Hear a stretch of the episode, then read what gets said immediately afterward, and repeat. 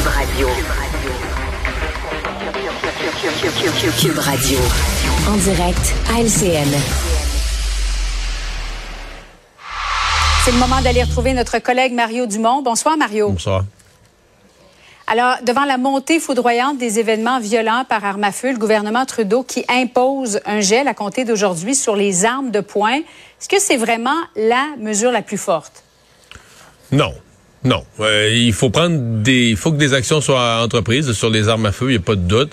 Mais c'est parce qu'il y a un petit peu dans l'argumentaire du gouvernement, il y a ce qu'on appelle une petite twist, un petit trucage. On nous dit euh, tel pourcentage, 60 quelques pourcents des, des, des crimes commis sont avec des armes de poing.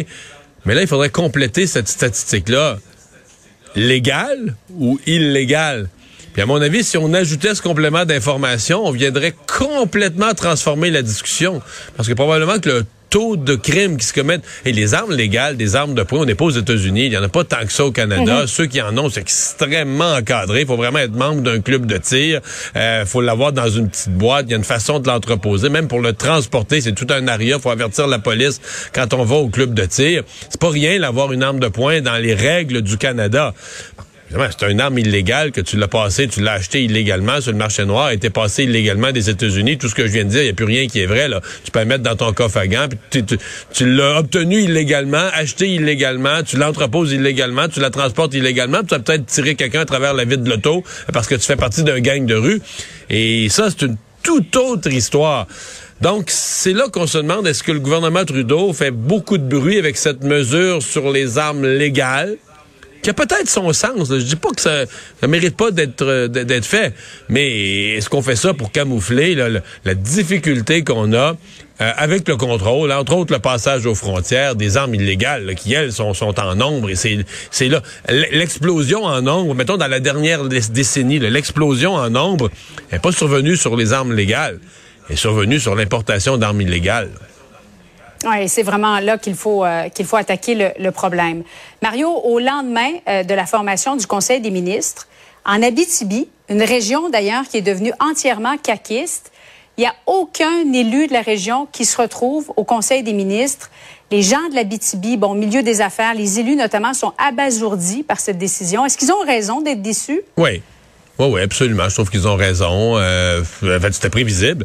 Euh, hier, euh, Julie, je ne sais pas pour faire prévisible, mon gars. Oui, oui, oui. C'est pas pour faire mon gars qui sait tout, mais je l'ai dit en ondes avant même la sermentation, quand j'ai vu que les trois élus de la BTB étaient parmi les députés qui assistaient. Donc, on a déduit, ben, il n'y en a aucun qui va être ministre. Je me suis dit, ben là, c'est une, être une cascade dans la région d'insatisfaction. Les élus, on, je on l'a pas la première fois que ça arrive. C'est arrivé une fois ou deux dans l'histoire. C'est qu'une région, bon, quand une région Prenons le cas de la Côte-Nord, dans le dernier mandat de François Legault, il n'y avait pas d'élu caquiste sur la Côte-Nord. Ben, il ne peut pas avoir pas avoir de ministre, il n'y a aucun élu.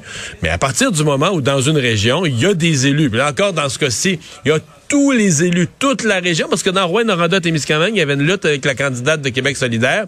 Ils ont voté là aussi pour la CAQ. Donc, ils ont donné tous les élus à la CAQ de se retrouver avec aucun représentant au Conseil des ministres. C'est certain que ça allait susciter de l'insatisfaction. Là, on, les, les, les, autorités régionales, autant les autorités économiques, municipales, etc., demandent même une rencontre avec M. Legault pour en parler. Bon, c'est pas celui qu'on voit, Mathieu Lacombe, c'est leur ministre régional. Il est ministre régional de l'Outaouais, qui est sa région, et de l'Abitibi-Témiscamingue. Je pense pas que ce soit contre lui, là. Je pense que c'est plus de dire, ben, il est pas de notre région, il est pas de notre région. On a des élus dans notre région de la CAQ. Comment ça se fait qu'il n'y en a pas un qui peut être ministre? Oui, il est d'ailleurs conscient, M. Lacombe, du mécontentement que ça a suscité euh, du côté de la BTB. Euh, C'était au tour cet avant-midi des trois députés du Parti québécois d'être assermentés. On les a vus émus aux ah larmes, euh, Mario. Ils ont eu peur le 3 octobre. Je pense qu'il y a de ça. Je pense qu'il y a de ça. Je pense qu'il faut voir le niveau. C'était la, cérémonie la plus émotive là, des, euh, des trois. Euh, je pense qu'il faut voir effectivement des gens d'abord qui ont un idéal, qui sont porteurs d'un grand projet, un grand parti, qu'ils ont eu vraiment peur que leur parti disparaisse et qu'en même temps cet idéal ne soit plus porté euh, ensuite à l'Assemblée nationale. se retrouvent trois. En même temps, doivent sentir un peu. il y avait quand même beaucoup d'enthousiasme, beaucoup de fierté là, dans, dans l'événement. Doivent sentir un peu le, le poids. Ils vont être quand même uniquement trois. Là. Je comprends que là, un matin, c'était la grosse émotion, mais sur une longue période de quatre ans, euh, ils vont trouver ça dur d'être juste trois. trois expérimentés, trois excellents tribuns, trois compétents, capables de porter un message sur la place publique et au Parlement. Mais ils vont trouver ça dur pareil, de se retrouver aussi peu nombreux à devoir porter le message du, du Parti québécois. Petit commentaire. Là, ils ont mis beaucoup d'insistance. Ils l'ont fait aujourd'hui. Ils l'ont bien fait d'ailleurs. Euh, le serment au peuple du Québec. On veut pas prêter le serment au, roi Charles III. Je comprends ça.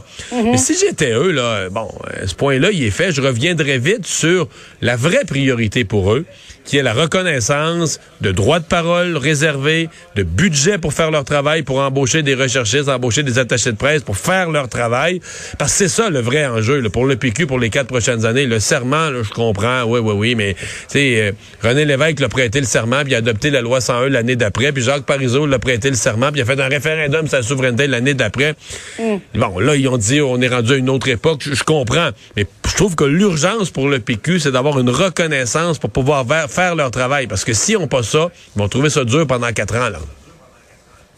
Merci beaucoup, Mario. Bonne, euh, bonne soirée à toi. Au revoir, bonne fin de semaine.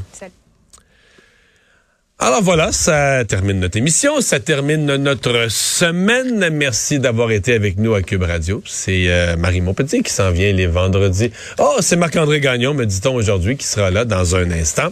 Euh, moi, je vous donne rendez-vous pour une autre émission lundi 15h30. Bye bye.